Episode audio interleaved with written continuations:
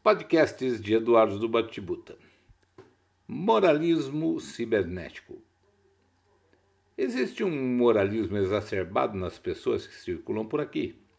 Existe até um certo puritanismo que reputa o falso circulando junto com o moralismo.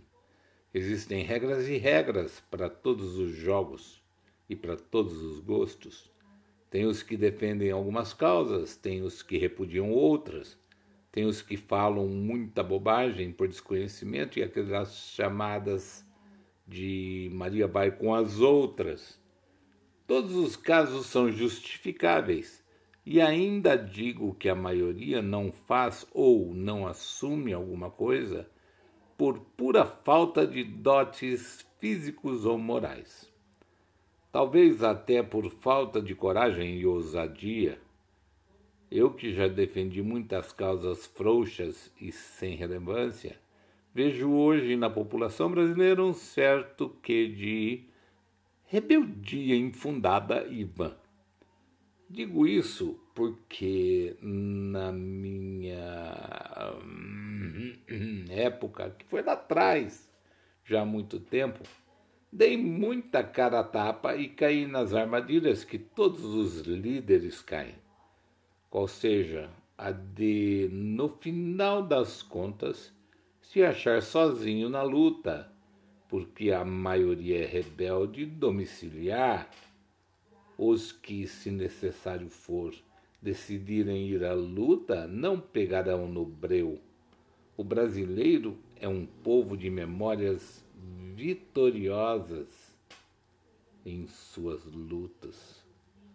Todos os que tentaram foram subjugados em seus intentos.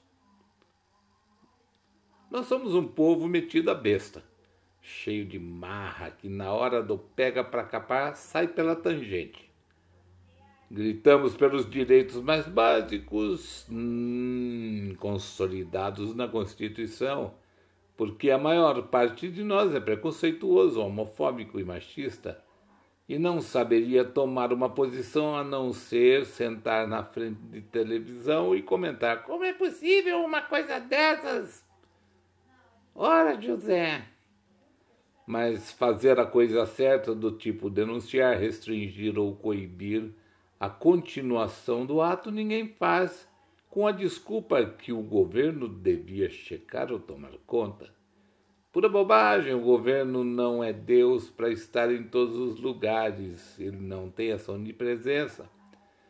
E nem tem bolinha de cristal para adivinhar onde as coisas estão acontecendo, nem essa onisciência.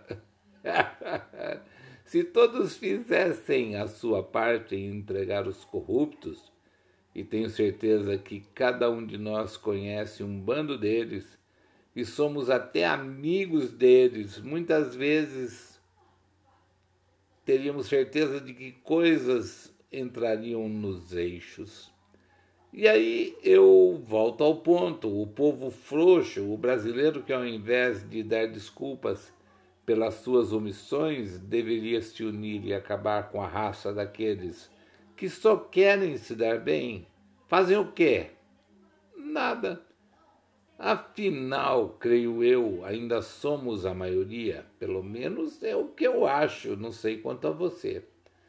Posso dizer de cátedra como é difícil derrubar os corruptos. Né? E sabe por quê?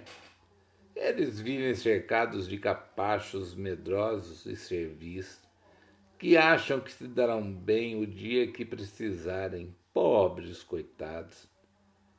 E muitos deles se tornam pequenos corruptos e corruptores cometendo delitos menores que lhes é permitido fazer como migalhas que se jogam para os cães ao redor da mesa. Portanto, meu amigo, minha amiga, se fulana tira a roupa ou se mostra o seu corpo, Sorte dela de ter um corpo bonito para mostrar. Se Beltrano gosta de pagar mico num vídeo, sorte dele de ter bom humor e conseguir rir de si mesmo. E se Ciclano se mostra um poeta, um bom escritor, sorte dele de poder partilhar seus sentimentos conosco. O resto é o que sobra.